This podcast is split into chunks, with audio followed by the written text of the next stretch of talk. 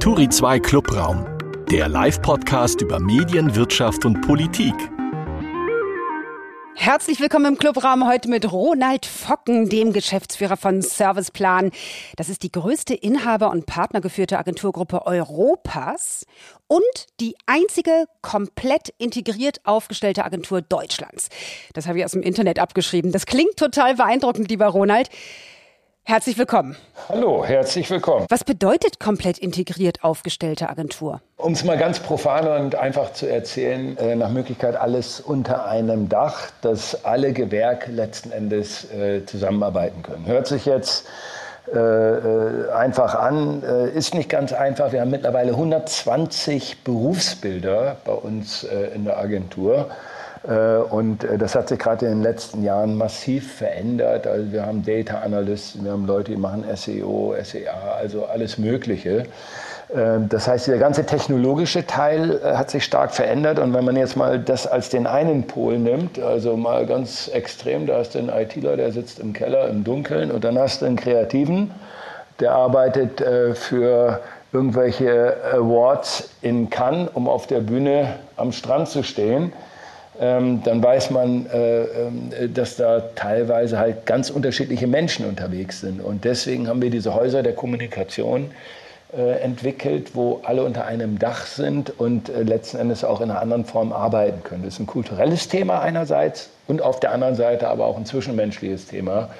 Äh, man muss da wirklich den persönlichen Kontakt haben, um einander auch besser zu verstehen. Das haben wir jetzt verstanden. Super. Und damit haben wir gerade eben im Grunde eine weitere Werbebotschaft gehört von täglich 3000 bis 5000 Werbebotschaften, die jeder von uns jeden Tag hört. Das finde ich ist eine unfassbare Zahl, habe ich bei der Recherchearbeit herausgefunden. Warum du dich für diesen Höllenjob entschieden hast, lieber Ronald, was daran schön ist und was vielleicht auch nicht so schön, das wollen wir in der kommenden Dreiviertelstunde besprechen. Mit dabei ist heute meine Kollegin von Turi 2, Pauline Stahl. Hallo Pauline, ich freue mich sehr, dass du dabei bist. hallo lieber Aline, ich freue mich auch. Und hallo Ronald natürlich auch. Nochmal herzlich willkommen auch von mir. Hallo Pauline, hallo. Und wie immer bei uns im Clubraum beginnen wir mit den Themen der Woche. Ronald, ähm, fast so viele wie eure Branche Werbebotschaften veröffentlicht. Veröffentlicht Tori zwei Meldungen aus Medienpolitik und Wirtschaft und eine davon hat jede von uns auf eine besondere Art ganz besonders vielleicht beschäftigt und über die wollen wir gleich untereinander diskutieren. Die Themen der Woche. Ronald, welche Meldung hast du mitgebracht und wie lautet deine These dazu?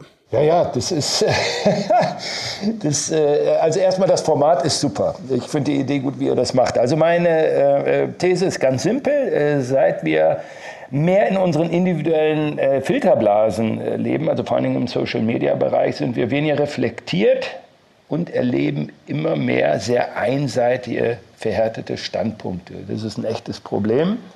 Und ich glaube, das ist spannend, da mal drüber zu reden. Ja, Pauline, dann bist du dran, diese These zu untermauern oder zu widerlegen. Daumen hoch oder runter für Ronalds These? Ja, ganz klar kann ich schon sagen, Daumen hoch. Ähm, das ist, also ich finde das Thema super spannend. Ähm, und sage auch, das ist auf jeden Fall ein riesiges Problem äh, mit teilweise ja auch krassen Auswirkungen. Also wenn man sich auch mal ein bisschen zurückerinnert, das ist ja auch kein jetzt super neues Phänomen ähm, an die Wahl in den USA 2016 oder die Brexit-Abstimmung ähm, da hatte ja scheinbar Facebook und Twitter auch echt einen Einfluss auf das Ergebnis. Ähm, deswegen, ja, super, super großes Problem. Und ich will auch gar nicht eigentlich so viel darüber sagen, beziehungsweise will ich dich eigentlich viel mehr darüber fragen, Ronald. Ähm, aber ja, dazu kommen wir ja später noch. Mhm. Okay, also von dir Daumen hoch, ne? Habe ich so verstanden? Genau, ja. Okay. Ähm, also, Ronald, dass man sich mit Gleichgesinnten am allerliebsten unterhält, das ist ja eigentlich kein Zeichen unserer Zeit. Früher also zum Beispiel auch vor der Pandemie gab es Stammtische, an denen ordentlich vom Leder gezogen werden konnte, ohne dass man sich, äh, naja, mit so unbequemen Fragen von Andersdenkenden auseinandersetzen musste. Und ich schätze mal, dass schon Neandertalerinnen am liebsten mit denen zusammen an ihrem Feuer hockten, die ähnliche Interessen hatten. So, und die Veganerinnen hockten dann halt am Feuer nebenan. Neu ist, soweit ich dich verstanden habe, das Ausmaß, das dieses Klüngeln hat. Und ja, klar, also genau wie Pauline sehe ich das auch, ist ein Problem im World Wide Web wenn so ein Reichsbürger-Trottel vor seinem PC sich auf einmal in seinem eigenen Reich wähnen kann, äh, anstatt sich dessen bewusst zu sein, dass er eigentlich nur einsam und alleine unter seinem Hakenkreuz äh, in der Souterrainwohnung in, in Wanne-Eickel hockt. Die Frage, die wir uns jetzt aber stellen müssen, Ronald, soweit ich dich verstehe, ist, Wo hört denn jetzt der sympathische Freundeskreis auf und wo fängt die bequeme Blase an? Soll ich mir denn jetzt einen Putin-Anhänger zu meiner nächsten Dinnerparty in meine schöne Berliner Altbauwohnung einladen? Oder eine AfD-Wählerin oder gleich Elon Musk? Wäre ja vielleicht ganz gut für die Gesellschaft. Ich bin dafür aber zu bequem und belasse es im Moment damit, auf Twitter auch zum Beispiel den Leuten zu folgen, deren Meinung ich nicht unbedingt teile, die ich aber genug respektiere, um mir ihren Standpunkt anzuhören. Also insofern, Ronald, ja, auch von mir Daumen hoch. Leider will ich fast sagen, weil wir hier im Clubraum von Turi 2 ja eigentlich das Format des ähm, gepflegten Streits hier pflegen, äh, was mit deiner These leider ausfällt, weil wir alle einer Meinung sind, richtig? Ja, also vielleicht äh, noch eine kleine Ergänzung dazu. Ich glaube, ähm, wer da ein bisschen reflektiert ist, der kann das gar nicht anders einschätzen. Und deswegen freut es mich auch, dass ihr das ähnlich seht. Aber ich will euch ein Beispiel sagen. Ich habe einen sehr, sehr guten Freund, äh, wirklich clever, spricht fünf Sprachen, macht äh, Rechtsstreitigkeiten am Europäischen Gerichtshof, rechtlich große Mandate, guter Typ. Und der ist jetzt in dieser Corona-Pandemie völlig abgedriftet, äh, sodass er sich auch mit seiner äh, Familie da mittlerweile äh, im Streit befindet ähm, und holt viele seiner Informationen über Telegram äh, zum Beispiel und über äh, seine Blase und sieht das als große Verschwörung, das ganze Thema und so weiter. Ich will jetzt gar nicht auf die Details eingehen, aber was ein wichtiger Punkt ist, ähm, das sind nicht nur äh, die tumpen Reichsbürger, um jetzt mal so ein Beispiel zu sagen, sondern äh, das geht durch alle gesellschaftlichen Schichten. Und äh, die Schwierigkeit, äh, die wir heute haben, ist, ähm, ist, glaube ich, ein ganz gutes Beispiel. Der schickt mir dann immer wieder irgendwelche WhatsApp-Nachrichten, wo er das, was er glaubt, letzten Endes belegt. Mhm. Durch Videos, durch äh, Zitate, weiß der Geier. Aber und das ist natürlich heute überhaupt kein Problem mehr, weil es gibt, äh, auf Deutsch gesagt, für jeden Scheiß irgendwelche Kommentare und Belege oder äh, irgendwelche äh, Filme dazu. Und so kann man sich seine eigene Welt äh, zusammenbauen. Und das ist ein bisschen die Schwierigkeit. Also diese Funktion, die ähm, die äh, übergeordneten Medien äh, äh, hatten und Gott sei Dank ja noch haben, aber die nicht mehr die Relevanz hat, dass investigativ gearbeitet wird, dass man die Dinge reflektiert, von zwei, drei Seiten äh, sieht und auch als Medium sagt, das ist die Position und die Position, macht euch selbst eure Meinung. Das ist gar, gar nicht mehr oft der Fall, dass es überhaupt so weit geht, sondern da geht es einfach darum, man sammelt Informationen zusammen, weil man glaubt, man hat die Meinung und dann ist man genau in dieser Blase der Algorithmen, Algorithmen und dieser ganzen Themen, weil das eine zahlt auf das andere ein. Das, hm. was bei Amazon im Suchregister ist, das haben wir dann auch bei ja. den Informationen. Und ich glaube, das Problem ist auch, dass man sich in dem Moment auf Augenhöhe wehrt mit anderen Leuten, mit Expertinnen zum Beispiel. Das ist das, ist das was neu dazugekommen ist. Ne? Ronald, das ist so ein wichtiges Thema. Ähm, lass uns das später im Deep Dive ein bisschen vertiefen, denn du hast genau zu dem Thema auch einen Gastbeitrag auf Turi 2 geschrieben, der durchaus lesenswert ist. Und ähm, wir würden uns total freuen, wenn wir darüber noch ein bisschen sprechen können. Denn da bist du ja auch, ähm, und das ist dann die Frage, die ich anschließen würde, im Grunde spielt euch das ja als Werbeleute total in die Karten, oder? Das ist jetzt nicht meine These. Nichts dazu sagen, bitte. so, Pauline, du bist dran. Du hast deine These mitgebracht. Okay.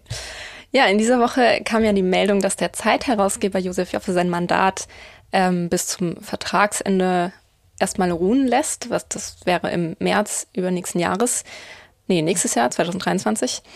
Ähm, vielleicht kurz zum Hintergrund dafür, dazu hat geführt ein geleakter Brief von Joffe an seinen Freund und den Bankmiteigentümer Max Warburg. Ähm, Joffe schreibt unter anderem darin, er habe Warburg vor einer Recherche der Zeit und der ähm, NDR-Sendung Panorama gewarnt, in dem es eben um die Verwicklung der Bank in den Cum-Ex-Skandal geht. Ähm, außerdem, um auch mal ein anderes Beispiel zu nennen, steht darin, es sei ihm zu verdanken, dass das Stück geschoben wurde, damit sich die Bank noch zu den Vorwürfen äußern kann. Ich finde, es ist gut, dass Joffe die Herausgeberschaft ruhen lässt, aber nicht genug. Ähm, obwohl die Zeitreaktion ja scheinbar richtig gehandelt hat, also der Artikel ist ja trotzdem erschienen und es gab auch viele andere kritische Artikel zu dem Thema, ähm, glaube ich, dass es dieser Brief, der auf Twitter öffentlich immer noch steht, ähm, bei vielen Menschen ein gewisses Misstrauen der Zeit oder auch generell Zeitungen gegenüber weckt. Deswegen hätte meiner Meinung nach die, dieses Zeichen, dass sowas nicht geht, größer sein müssen und Joffe hätte ganz zurücktreten müssen von sich aus, vielleicht auch schon früher und vielleicht auch mit einem Statement. Ronald, was hältst du von der These von Pauline? Ja, also ich kann da, ich meine, es ist überall nur Daumen hoch, aber ich sehe es ehrlich gesagt äh, äh, genauso.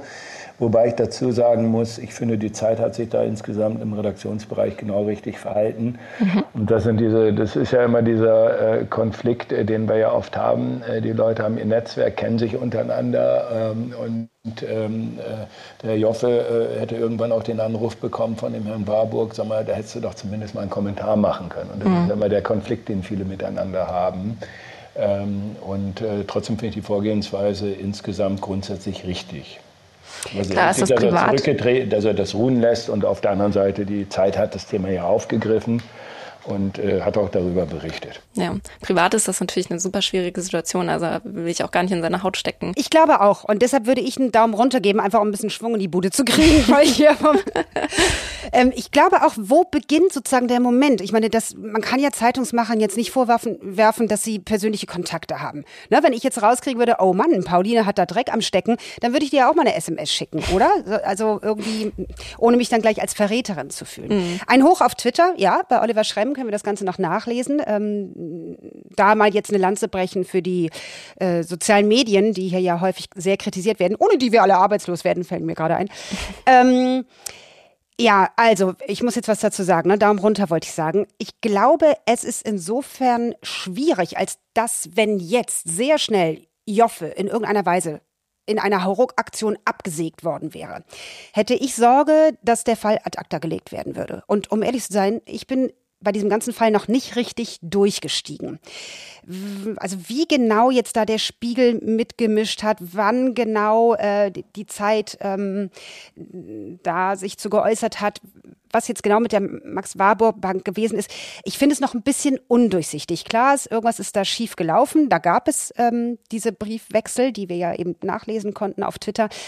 Aber ich habe immer so ein bisschen Angst, wenn zu schnell reagiert wird, dass der Fall dann an sich nicht mehr interessiert. Und das mhm. passiert mir zum Beispiel bei Cum-Ex ein bisschen so. Das ist ja auch ein ganz verzwicktes Verfahren, das man eigentlich auch verstehen müsste, um jetzt diesen Fall, glaube ich, ähm, in aller Gänze zu bewerten. Das heißt, ich würde erst mal abwarten, was jetzt die Juristerei übernimmt.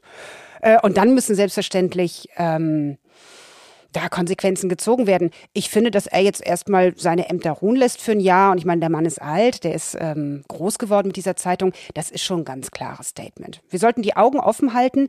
Aber mein Interesse ist eigentlich größer, den ganzen Fall wirklich aufgedröselt zu bekommen, als jetzt schnell Köpfe rollen zu sehen. Okay? Na gut, verstehe ich. Jo. Los, du kannst dich jetzt revanchieren. Jetzt kommt meine These. Am Donnerstag verlor Gerhard Schröder einen Teil seiner Privilegien als Altkanzler. Ähm, sein mit rund, ich glaube, 400.000 Euro finanziertes Büro samt der vier Mitarbeiter wurde stillgelegt. Diese vier hatten übrigens schon vor Wochen ihren Job für den Putin-Kumpel aufgekündigt. Dieser konkrete Antrag von Konsequenzen für Schröders Tätigkeiten bei Rosneft und Nord Stream wurde von der Ampelkoalition gestellt. Die Union wollte sogar noch einen Schritt weitergehen und seine Versorgungsbezüge und auch seinen Personenschutz streichen. Ich finde ersteres völlig okay, dass Schröders Tätigkeiten für Putins Wirtschaft für ihn nicht ohne Folgen bleiben. Die Forderung der Union, ihm auch Gehälter und vor allem den Personenschutz zu streichen, geht für mich absolut zu weit. Jetzt kommt meine These. Anstatt jetzt mit großer Geste einen vermeintlichen von den da oben finanziell abzustrafen und der Öffentlichkeit im übertragenen Sinne zum Abschuss freizugeben, wobei mir fällt gerade ein, naja, nicht nur im übertragenen Sinne, liebe CSU, sollte lieber grundsätzlich festgeschrieben werden, dass Kanzlerinnen nach ihrer Amtszeit kein eigenes Geld verdienen dürfen. Stattdessen bekommen sie ein bedingungsloses Grundeinkommen von 210.000 Euro bis an ihr Lebensende.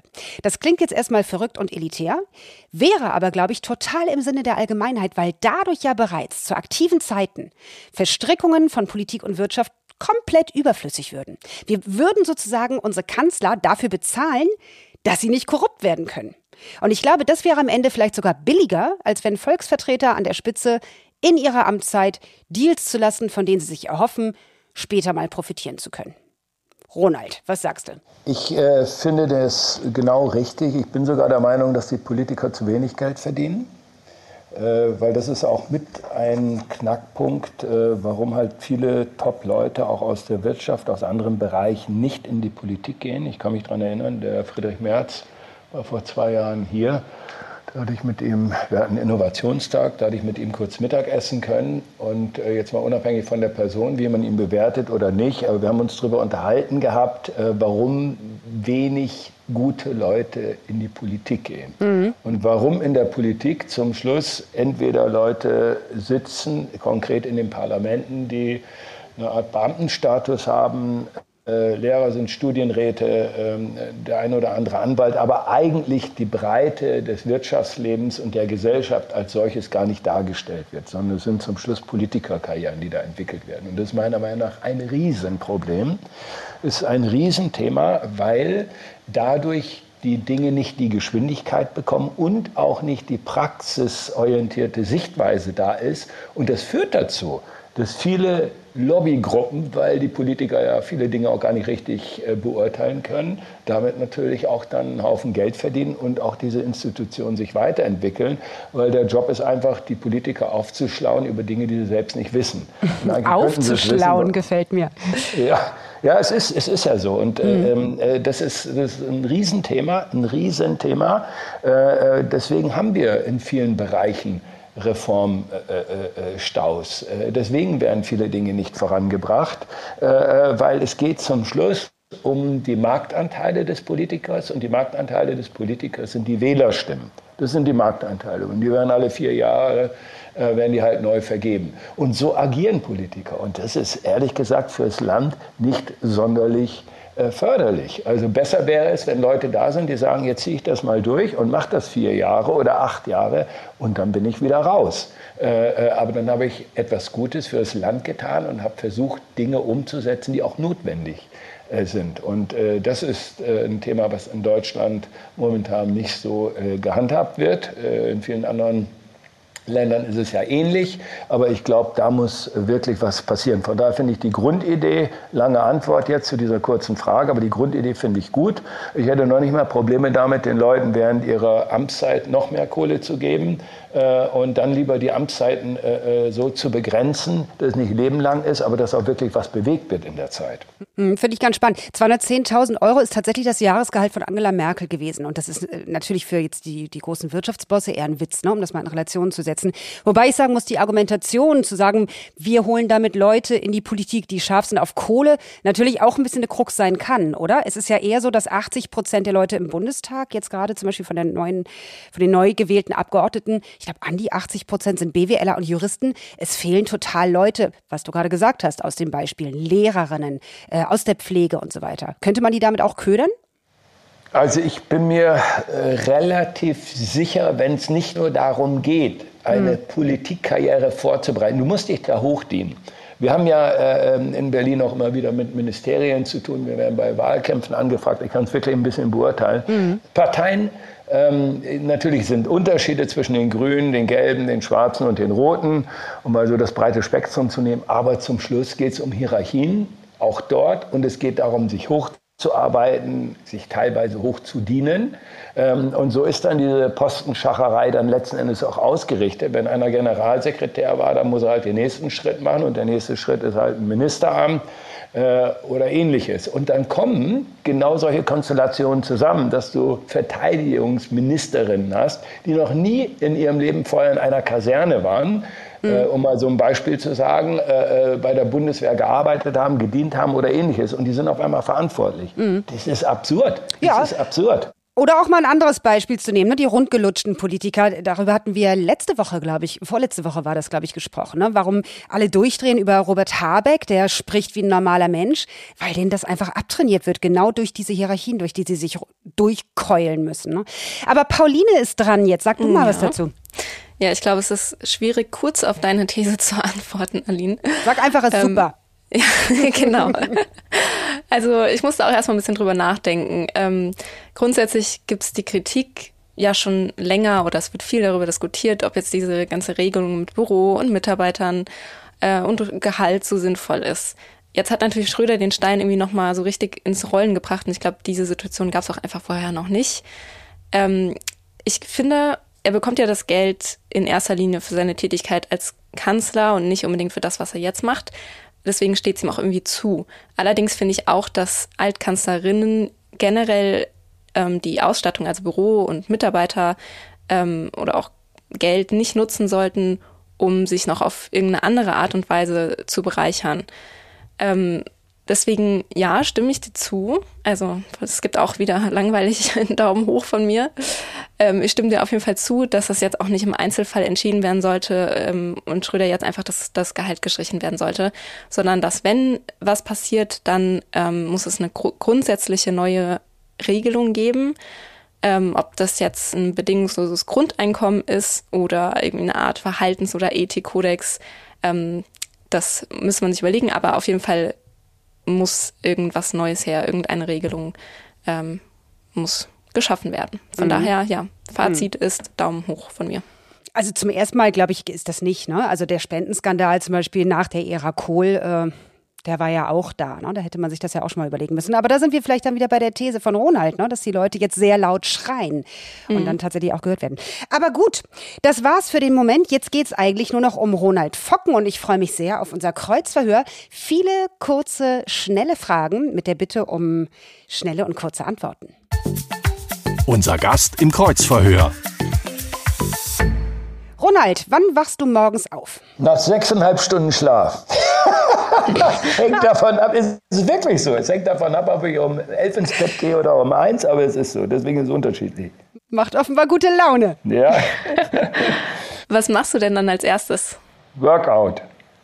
Äh, das erste ist, dass ich ein Zitronenwasser mir presse und dann gehe ich runter in den Keller und mache Workout, äh, damit äh, meine Knochen gut in Bewegung sind. Für mich wäre das, das, ja, für mich wäre das Zitronenpressen schon Workout. Aber gut. Welches Medium nutzt du als erstes? Äh, hängt ehrlich gesagt von der Zeit ab. Aktuell die NTV-App wegen ähm, des Ukraine-Kriegs. Die haben diesen News-Ticker und äh, da gucke ich ehrlich gesagt relativ viel aktuell rein. Welche Medien sind für dich die wichtigsten? Das Handelsblatt, äh, ganz wichtig, und äh, ehrlich gesagt auch ähm, äh, Heute und Tagesschau. Welches Medium ist bei dir zuletzt vom Schirm gerutscht? Der Spiegel. Meine erste Werbeerinnerung. Die Ravensburger Spots in der Weihnachtszeit, als ich Kind war. da habe ich immer überlegt, was ich auf meinen Wunschzettel schreibe. Mein schönstes Interneterlebnis. Ein Gespräch mit dem Mediendienst Spot News das war ein Interview zu Prominenten in der Werbung ähm, und äh, in einigen Stunden danach ein, äh, also ging es um Thomas Gottschalk, Marco Reus und so weiter, einige äh, Fehltritte auch und äh, einige Stunden später ein Monster Social Buzz und dann ein paar Tage später in zweistelliger Millionenauflage Printaussagen dazu. Diese Werbung gefällt mir heute. Ich habe die Frage ein bisschen verändert bis heute. Mercedes über Jahre hinweg toller Job und aktuell in den letzten Jahren finde ich auch Penny. Diese Werbung nervt mich heute. Brauche ich nicht lange überlegen. Seitenbach. Oh, ich wollte es gerade schon reinbrüllen. Diese Marke begeistert mich. Aktuell O2. Äh, die haben früher langweilige Angebotswerbung gemacht und machen jetzt wirklich kreative Markeninszenierung. Und man sieht auch, das freut mich besonders, dass es funktioniert. Ich glaube, die sind mittlerweile die Nummer zwei in Deutschland. Und da sieht man, dass neue Leute im Marketing auch mit einer neuen Konstellation auch die Dinge wirklich verändern. Auf diese Werbung reingefallen bin ich? Ich falle immer auf Werbung rein, sagen zumindest meine Kinder, äh, zum Beispiel bei Nahrungsergänzungsmitteln. Dein Berufswunsch als Kind? Tierarzt. Was war dein Abi-Durchschnitt? Ganz, ganz schlecht. 2,6. Mir war Fußball wichtiger und andere Dinge, die man so zu der Zeit gemacht hat mit 19, 20. mein erstes Geld habe ich verdient mit Verteilen von Handzetteln im Lebensmittelgeschäft meiner Eltern. Was hättest du früher gerne über deinen jetzigen Beruf gewusst? In welcher Form Eitelkeiten und damit auch Politik und Emotionen relevante Entscheidungen beeinflussen. Was war deine beste berufliche Entscheidung? Für Serviceplan die New Business Maschine zu bauen die mhm. die Grundlage, glaube ich, für einen Großteil der Entwicklung unserer Gruppe war. Der schlechteste Ratschlag, den ich je erhalten habe? Ähm, dazu solltest du nichts sagen, weil es unbequem ist. Was war deine erste Demo? Fridays for Future, um zu sehen, äh, was die jungen Leute wirklich bewegt. Das hatte ich mir in meinem Job vorher anders vorgestellt. Im Prinzip äh, ähm, die Veränderung und die Geschwindigkeit in Richtung Technologie. Das war früher, als ich eingestiegen bin, gar nicht so ein großes Thema. Wer oder was ist dein Vorbild? Ich habe äh, keine Vorbilder. Jeder Mensch hat Stärken und Schwächen, insbesondere wenn man bekannte Persönlichkeiten näher kennenlernt. Die äh, die Situation hatte ich ja oft. Und wenn du hinter die Fassade schaust, äh, dann bröckelt es sehr oft. Also ich habe keine Vorbilder. Äh, dafür schätzen mich meine Mitarbeitenden. Teamplay Authentizität und äh, ich denke auch Durchsetzungsstärke. Und dafür schätzen Sie mich nicht? Meine Terminplanung. Schwarz, Rot, Grün oder Gelb, was ist deine politische Farbe? Gelb-Grün. Vor sechs äh, Monaten hätte ich Gelb gesagt. Aber ich muss sagen, ich finde, dass die grünen Minister, also gerade Robert Habeck und, und die Annalena Baerbock, wirklich einen hervorragenden Job machen. Also Lastenradfahrer, aber ohne Tempolimit. Ja, genau. Bei diesem Thema habe ich zuletzt meine Meinung geändert. Annalena Baerbock, ich hätte ihr diese Konsequenz äh, ehrlich gesagt nicht zugetraut. Und wie hat es die Werbebranche geschafft, dass sich so ein irrer Begriff wie Markenbotschafterin durchsetzen konnte? Äh, das hängt damit zusammen, dass es äh, viel mehr ist als klassische Werbung und dass die Werbung mittlerweile eine Form von Storytelling und PR ist. Und das geht am einfachsten mit Prominenten und das sind die Markenbotschaften. Ah, okay. Also die, die milchgebende Wollmilchkuh, was war das nochmal? Stimmt, ja, ja, stimmt. Sehr, sehr gut. Wir haben noch sieben Sätze zum Beenden und dann können wir ein bisschen tiefer eintauchen in deine Berufswelt. Äh, der Unterschied zwischen Werbung und Reklame ist? Werbung wirbt um den Menschen und Reklame schreit ihn an. Aktuelles Beispiel. Seitenbacher. Da bist du angebrüllt wie sonst was. Da kriegst du schon schlechte Laune, wenn das Radio anmachst. Außenwerbung kann. Höchst individuell und aufmerksam stark, stark sein, wenn man im richtigen Umfeld ist. Seitenbacher Müsli ist? Ah, da kommst Ja, guck mal, das wär, wirklich, war nicht abgesprochen, aber das muss fallen. Ein Produkt, welches ich, da gibt es ganz wenige nur, wegen der Werbung nie kaufen würde. Interessant, darüber reden wir gleich nochmal. Ja. Gute Werbung ist. Aufmerksamkeit stark und regt zu Gesprächen an. Gutes Beispiel ist, finde ich, äh, The Wish, der Social Media Film, äh, den Penny gemacht hat Ende des Jahres. Schlechte Werbung ist. Immer langweilig und immer ein bisschen einfach gestrickt und deswegen wird sie nicht wahrgenommen. Ein guter Geschäftsführer muss Chief Emotional Officer sein. Vertrauen geben, motivieren und im Team vorangehen. Diesen Kunden habe ich abgelehnt. Rüstungsindustrie. Hm.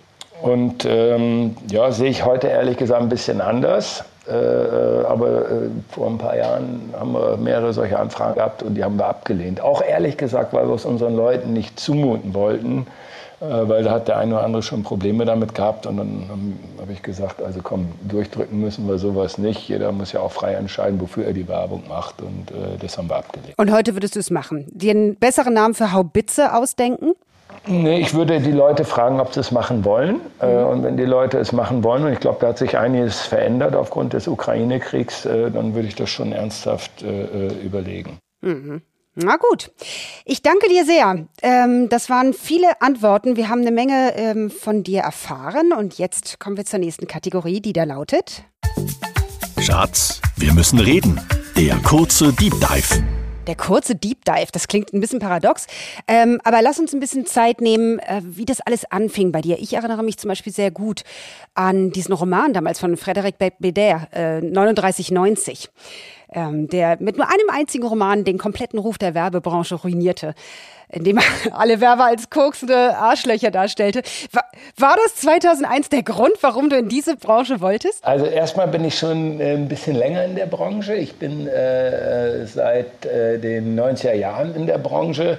Und was mich fasziniert hat, äh, war ehrlich gesagt diese Wahnsinnsvielfalt, die wir in diesem Beruf haben. Und da bin ich auch nach wie vor überzeugt, das ist einer der spannendsten Jobs, äh, die es gibt.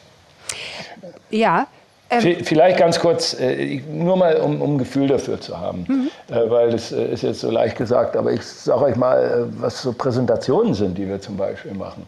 Ähm, ich habe im Bundestag präsentiert, um eine Jungwählerkampagne, um junge Leute zu äh, mobilisieren, damals vor dem Lammertz noch. Ähm, der ist dann während der Präsentation runtergegangen, hat dann die Klingel geläutet, hat zwei Gesetze durchgewunken und hat dann gesagt, jetzt komme ich äh, gleich wieder hoch, meine Herren. Wir waren damals drei Herren. Äh, und ähm, dann sprechen wir weiter. Dann haben wir gleichzeitig mit, äh, äh ja, du hast mit Bierunternehmen zu tun, dann hast du auf einmal mit NGOs zu tun, äh, ob das äh, Unternehmen sind, die, die sich um Umweltthemen kümmern oder um, um äh, soziale Belange, äh, dann wieder mit Medienunternehmen. Also es ist ein riesig breites Spektrum. Und äh, all diese unterschiedlichen Unternehmen oder Institutionen brauchen ja auch sehr unterschiedliche äh, Kommunikationsmechaniken. Da geht es ja dann darum, dass manchmal auch Meinungsbildung in einer relativ kleinen Community erfolgen äh, soll. Mhm. Ähm, und es ist nicht Werbung im klassischen Sinne, wie es heute äh, jeder auf der Straße verstehen würde. Es ist zum Schluss Kommunikationsarbeit, die aber wahnsinnig spannend ist. Okay, jetzt hast du gesagt, du bist schon vor 2001 äh, in dieser Branche. Ähm, wie, das hat sich ja irre geändert. Du hast ja vorhin auch schon gesagt, dass dir das gar nicht klar war, wie sehr auch die Technologie auch eure Branche beeinflusst. Enorm. Wie ist denn das im täglichen Arbeiten eigentlich bei dir als Geschäftsführer? Wie passt also dieses Image von damals noch? Das war ja im Grunde, also dieser Roman von 2001, eine Bestandsaufnahme von der Situation in den 90ern. Wie passen dieses Klischee von Männern, die bis Mitternacht brainstormen und Koks vor der Präsentation nehmen und den Soft Skills von heute, also Tischtennisplatte, alle dürfen ins Sabbatical, wenn sie wollen. Heute im Agenturalltag, wie passt das für dich zusammen? Wie kriegst du diese beiden Welten zusammen? Also erstmal glaube ich nicht, dass es in den 90ern war, sondern ich glaube, dass es eher in den 80ern war, weil in den 90ern ist schon wahnsinnig viel passiert. Also wir haben beispielsweise bei uns die Planet, die äh, Digitalagentur 97 gegründet und da war schon mal eine riesengroße Veränderung äh, zu der Zeit. Ähm, äh, das ist letzten Endes, ähm, der Job ist viel ernsthafter geworden, viel effizienzgetriebener. Äh, das, was wir alles so im Kopf haben. Jetzt sitzen sie da und äh, hauen sich die Joints rein und äh, trinken abends irgendwelche äh, äh, Spirituosen und dann wird die Party gemacht. Ich habe das äh, Gott sei Dank noch am Anfang meiner Karriere ein bisschen mitgekriegt. Ach, also ich da mitgemacht? Ja. Ja, ja, ja, als ich mit dem Koks nicht so sehr und mit den Joints, aber als ich bei Scholz in Friends in Hamburg war, das war zu der Zeit noch. Das war, die, das war eine Zeit, ähm, da, das hing auch mit der Medienvielfalt zusammen. Da kamen die ganzen Privatsender, äh, die sind zehn Jahre vorher gestartet. Du musst das doch gar nicht erklären, ja. was der Grund Ja, ja, aber da, da ja. war das so. Da war Film das ja. Hauptthema. Und dann ging es um die Filmidee und dann eine Printkampagne. Mhm. Und in dem Moment, deswegen hatte ich es auch gesagt, wo die Digitalisierung immer stärker wurde, wurde es ja fragmentierter. Ja. Und damit auch zielgruppenspezifischer, individueller und auf einmal auch ganz andere Mechaniken. Mhm. Und dann hat sich das viel, viel mehr verteilt. Verstehe. Sag mal, ganz kurz ein Zwischenruf von mir. Euer Agenturname, ne? Serviceplan, das klingt so ein bisschen wie so eine schlechte Google-Übersetzung. Muss man heute nicht irgendwie Silbernes Reh heißen oder Club Berlin, mit K natürlich Club, um cooler rüberzukommen? Habt ihr mal überlegt, euch umzubenennen? Also ähm, der Name ist ja damals von unserem Agenturgründer entstanden äh, und der Hintergrund äh, äh ist ganz simpel. Es war die Idee, einen Serviceplan für Kunden anzubieten. Also sprich Marketing, Services, Werbeservices, Vertriebsservices, also alles, was du brauchst, um ein Produkt erfolgreich im Markt zu verkaufen. Daher kommt der Name. Deswegen ist auch unser Claim Born Integrated. Das ist auch so. Und äh, ähm, so äh, trocken und so langweilig sich der Name anhört. Mittlerweile ist es ja auch immer so bei Namen. Namen hören sich am Anfang immer schräg an und wenn sie irgendwann dann oft genug gehört worden sind, äh, dann ist der Name gar nicht mehr so schräg. ähm, äh, und mittlerweile, klar, äh, äh, hätte man einen anderen Namen wählen können und, und man würde es höchstwahrscheinlich heute auch anders machen. Trotzdem äh, steckt ein klares Konzept dahinter. Das war ja die Idee. Und auch diese Häuser, die wir jetzt haben, diese Häuser der Kommunikation, wo alle in einem Haus sitzen und dann zusammenarbeiten, ist ja genau das. Born Integrated und integriert arbeiten. Und das war von Anfang an, als die Agentur gegründet wurde, von dem Peter Haller und auch von seinem Partner Rolf Stempel die Idee, äh, wie die Agentur aufgebaut sein sollte. Und das hat sich eigentlich bis heute so umgesetzt.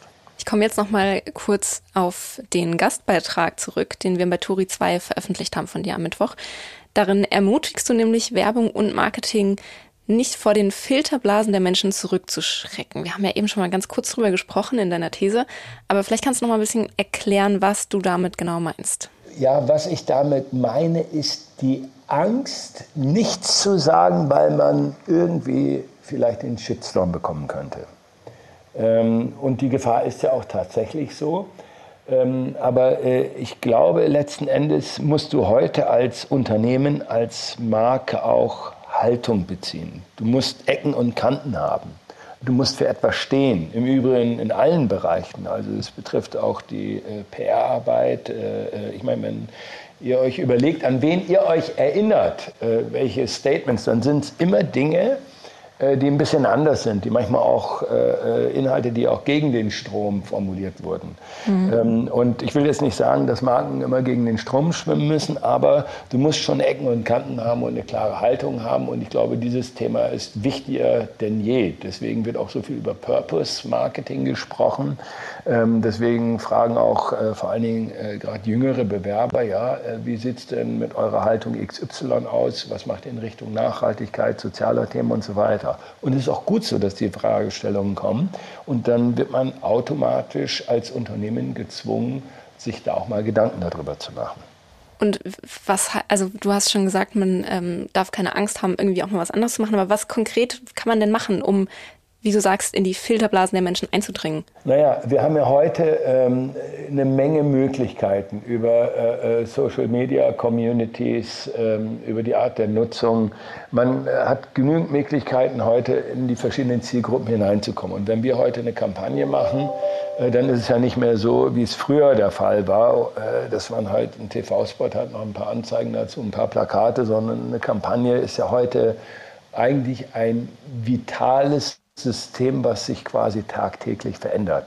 Wo es irgendwo eine Grundidee für die äh, Werbung, die Positionierung gibt, für die Kampagne, aber die wird eigentlich kontinuierlich angepasst. Also um mal so ein Beispiel äh, Telekommunikation äh, zu nehmen, äh, jetzt mal ganz extrem, wenn man sich heute so Sales-Themen an, äh, anschaut, also wie Verträge gemacht äh, werden sollen oder verkauft werden sollen, dann werden die Texte, die Botschaften, teilweise auch die Kanäle jeden Tag optimiert, damit es passgenau für die jeweilige Zielgruppe ist, weil man weiß, welcher Preis funktioniert, welche Headline funktioniert, welches Bild funktioniert, wer reagiert auf was. Und diese äh, Interaktion, die hatten wir ja früher gar nicht. Da gab es die Kampagnen, die gingen raus und dann hat man irgendwann eine Marktforschung gemacht und gemerkt, das kommt nicht an, mhm. ein paar Wochen später. Heute weißt du innerhalb von äh, Stunden, wenn nicht sogar Minuten, was die Leute denken, was die Reaktion ist, warum sie so reagieren. Und dann kann man auch entsprechend äh, äh, auch darauf eingehen.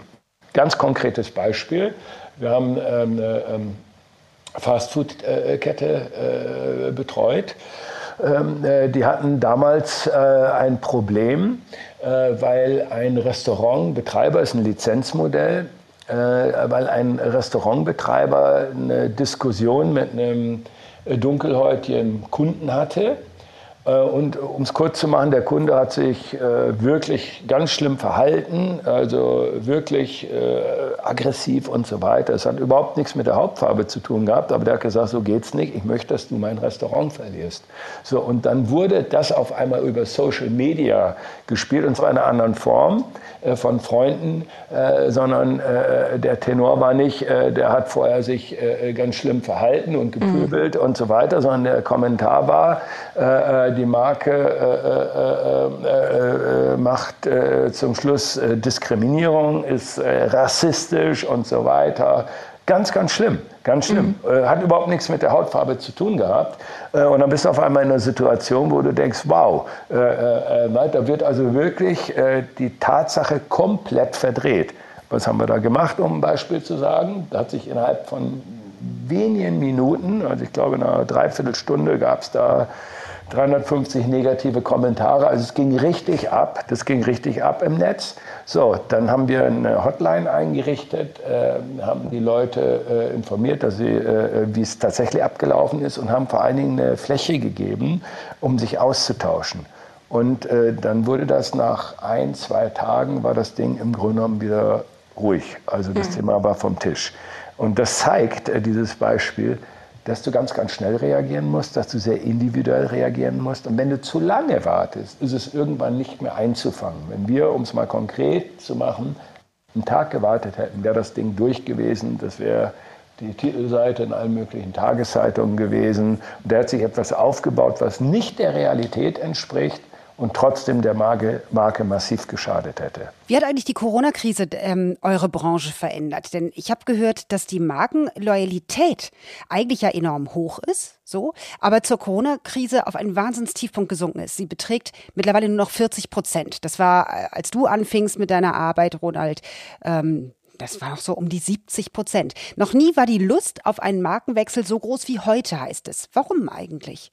Gerade in so unsicheren Zeiten sollte man meinen, zieht man sich doch lieber auf Posten zurück, die man kennt. Ja, das hat äh, also insbesondere jetzt in der Corona-Zeit einen ganz wichtigen äh, Punkt in Richtung äh, Vertriebsthemen. Das heißt, äh, wenn ich die Marke nicht mehr alltäglich so kaufen kann, wie ich es früher gemacht habe, ich gehe jetzt mal von Lebensmittel aus, die Lebensmittelgeschäfte waren ja geöffnet, aber es war ja durch den Lockdown Lockdown wahnsinnig viel auch geschlossen. Ähm, dann sind die Leute natürlich gezwungen gewesen, über E-Commerce-Plattformen oder Portale wie Amazon äh, äh, dann ihre Produkte zu kaufen. Und äh, das heißt, du hast dann zwangsläufig auch andere Produkte äh, gekauft oder ausprobiert, weil du in der Situation warst, einen ganz anderen Kaufprozess zu haben.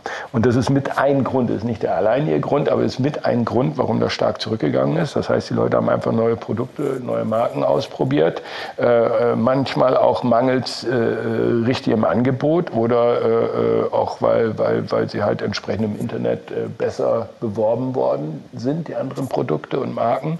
Und das ist ein ganz wesentlicher Grund. Generell muss man sagen, dass die, äh, dass die Verbraucher heute viel, viel aufgeklärter sind, als es früher der Fall war. Und äh, da tun sich Marken ähm, äh, natürlich auch schwerer. Also denk mal an das Thema Handelsmarken. Das ist jetzt zum Beispiel ein riesengroßes Thema. Die Handelsunternehmen, also auch vielfach die Drogerieketten, setzen die Markenartikler massiv unter Druck. Die kriegen ihre Preiserhöhungen nicht durch, obwohl sie die Preiserhöhungen durchsetzen müssen, weil die Rohstoffpreise explodieren. Aber die eigenen Marken, da werden die Preise angehoben. Also sprich die eigenen Marken, äh, die dann in, den einzelnen, in den einzelnen Kanälen sind. Hm. Und äh, das ist natürlich für viele Markenartikler auf der einen Seite wirklich ein Problem. Und äh, da sieht man auch, äh, wie das auch wieder zur eigenen Profilierung des Handelsunternehmens dann genutzt wird. Und solche Themen, also das ist ein komplexes Thema, das kann man nicht so einfach äh, beantworten, aber solche Themen spielen da natürlich auch eine Rolle, weil die Qualität der Eigenmarken ja teilweise auch ähnlich gut ist. Ne? Ja, wobei das natürlich alles immer beeinflusst wird durch die Werbung. Ne? Man kauft ja nicht unbedingt das Beste oder das Günstigste. Ihr nennt es in eurer Branche mehr in die Filterblasen eindringen und zum Markenwechsel bewegen. das ist eine schöne Formulierung, würde ich sagen, für aggressiv irgendwie sich reinfuchsen in die Leute und, und so lange nerven, bis sie überzeugt sind. Geht das überhaupt ähm, mit dem Datenschutz zu vereinbaren? Also ich denke dabei sofort an, an Pop-up-Werbung. Naja, also äh, man muss eins äh, sehen Heute, also ein kurzes Beispiel. VW hatte ich jetzt gehört, in Berlin hat mittlerweile 300 Leute, die in Berlin sitzen und Social Media machen. Hm. 300. Und die sind nicht bei einer Agentur angestellt, die sind bei VW angestellt. Ich habe gestern mit einem Künstler zusammengesessen ähm, äh, aus dieser Leipziger Schule, ähm, äh, interessanter Mann, und der erzählte mir, was ich vorher nicht wusste, dass die Amerikaner mittlerweile 30.000 30 Menschen haben, die im Grunde genommen äh, äh, Kriegsberichterstattung, äh, Wirtschaftspolitik auch im Sinne der Amerikaner machen und äh, dadurch äh, Influencer in unterschiedlichen Kanälen sind. Warum erzähle ich das? Ähm, äh, also ein Großteil der Themen, da ist nicht Pop-up äh, äh, oder irgendein Banner das Thema, was die Klickraten angeht, sondern was Kommunikation und Werbung angeht, das sind Geschichten, die vielfach gar keiner bemerkt die redaktionell sind. Aber beschäftigen die sich mit den Informationen oder ist das dann eher eine Imagefrage? Es ist heute eine Mischung. Du, also ähm, nehmen wir den Kai Diekmann, um mal ein Beispiel zu sagen, mit seiner Story Machine. Äh, äh, ein wirklich langweiliger Job. Da hocken Leute in Berlin und hauen da in den Computer irgendwelche Geschichten rein, äh, ähm, um äh, damit letzten Endes äh, dann für CEO was zu machen, also für Menschen, um sich selbst damit zu positionieren oder für einzelne Unternehmen. Ähm, und das ist die Art, wie heute äh, zu einem Teil Werbung gemacht wird. Äh, das muss man einfach so zur Kenntnis nehmen. Ne? Also wenn wir über Werbung reden, haben viele das im Kopf, äh, worüber wir gerade gesprochen haben, was viele Jahre her ist. Aber Werbung ist ja heute viel, viel mehr ähm, und hat ganz, ganz andere Mechaniken. Ja, da sind wir wieder bei der Seitenbacher Werbung. Ne? Also einerseits stellen wir alle fest, die geht uns furchtbar auf die Nerven und keiner mag sie. Ich kenne niemanden. Äh, und, und trotzdem scheint es doch zu funktionieren, oder? Was ist das für ein Mechanismus? Ja, das ist ganz interessant. Ähm, äh, es ist so, also äh, es muss ja funktionieren, äh, sonst würde man das ja über Jahre nicht äh, weitermachen. Und ich kann mich erinnern an verschiedene Studien, die wir immer mit der Gesellschaft für Konsumforschung, also mit der GfK gemacht haben. Und da war äh, äh, interessanterweise, also damals auch äh, viele äh, Spots äh, von Procter Gamble mhm. von der Überzeugungskraft ziemlich weit vorne, obwohl alle gesagt haben, das ist ja eine langweilige Werbung. Heute ist Procter auch da nicht mehr da, wo sie vor zehn Jahren waren, aber das war zu der Zeit also wirklich boring, kann man nicht anders sagen. Trotzdem war es äh, ähm, in der Markenrelevanz ganz gut. Warum war das so? Weil es überzeugend war, wie es letzten Endes umgesetzt worden ist. Bei Seitenbacher ist das, ähm, äh, da werden ja gar keine Produktfeatures erzählt. Äh, da wird immer nur gebrüllt, Seitenbacher und Seitenbacher. Und ähm, das führt trotzdem dazu, dass die Leute natürlich die Marke im Kopf haben, äh, weil es so penetrant ist. Ob das dann dazu dient, ein sauberes, klares Markenprofil zu haben, Line-Extensions zu machen, also sprich andere Produktkategorien aufzubauen, was ja eigentlich das Ziel auch ist von Imagekampagnen, also neue Felder zu erschließen, da mache ich ein riesengroßes Fragezeichen. Genau, jetzt auch Rotwein von Seitenbacher. Naja gut, aber vielleicht hast du recht, was du vorhin schon sagtest, ne? Ecken und Kanten und Seitenbacher hat einfach vielleicht den Mut, so langweilig und so blöd zu sein, dass es deren Alleinstellungsmerkmal ist. Wollen wir hoffen. Es gibt ja auch noch die Carglass-Werbung. Na gut, äh, wir sind schon am Ende Ende. Ähm, wir haben immer noch zwei Abschlussfragen. Welchen Wunsch möchtest du dir gerne noch erfüllen, lieber Ronald? Ich möchte sehr, sehr gerne äh, äh ein Projekt äh, machen, wo ich äh, ein gesellschaftsrelevantes Thema umsetzt und das aber in einer gewissen Form mit äh, Unternehmensführungsprinzipien äh, verbinden kann. Also da hätte ich Lust drauf. Ich glaube, man muss der Allgemeinheit auch was äh, zurückgeben. Äh, wir leben bei allen Schwierigkeiten hier in einem wunderschönen Land, in einem tollen Kontinent äh, mit einer sozialen Ruhe. Das, ist, das sehen wir gerade jetzt ja überhaupt nicht selbstverständlich. Und äh, das ist ein Thema, das äh, würde ich gerne in Angriff nehmen, äh, um einfach äh, auch nochmal das Know-how, was ich habe, auch nochmal in einer anderen Form einzubringen. Das klingt toll. Kannst du es ein bisschen konkreter machen? Ähm, ehrlich gesagt, noch nicht richtig ge genau, weil ich selbst darüber nachdenke, was ich mache. Aber ähm, äh, ganz, äh, ganz konkretes Beispiel, was ich gut finde, was ich jetzt so nicht machen würde, aber mhm. was ich wirklich gut finde, ist zum Beispiel dieses Share-Konzept. Mhm.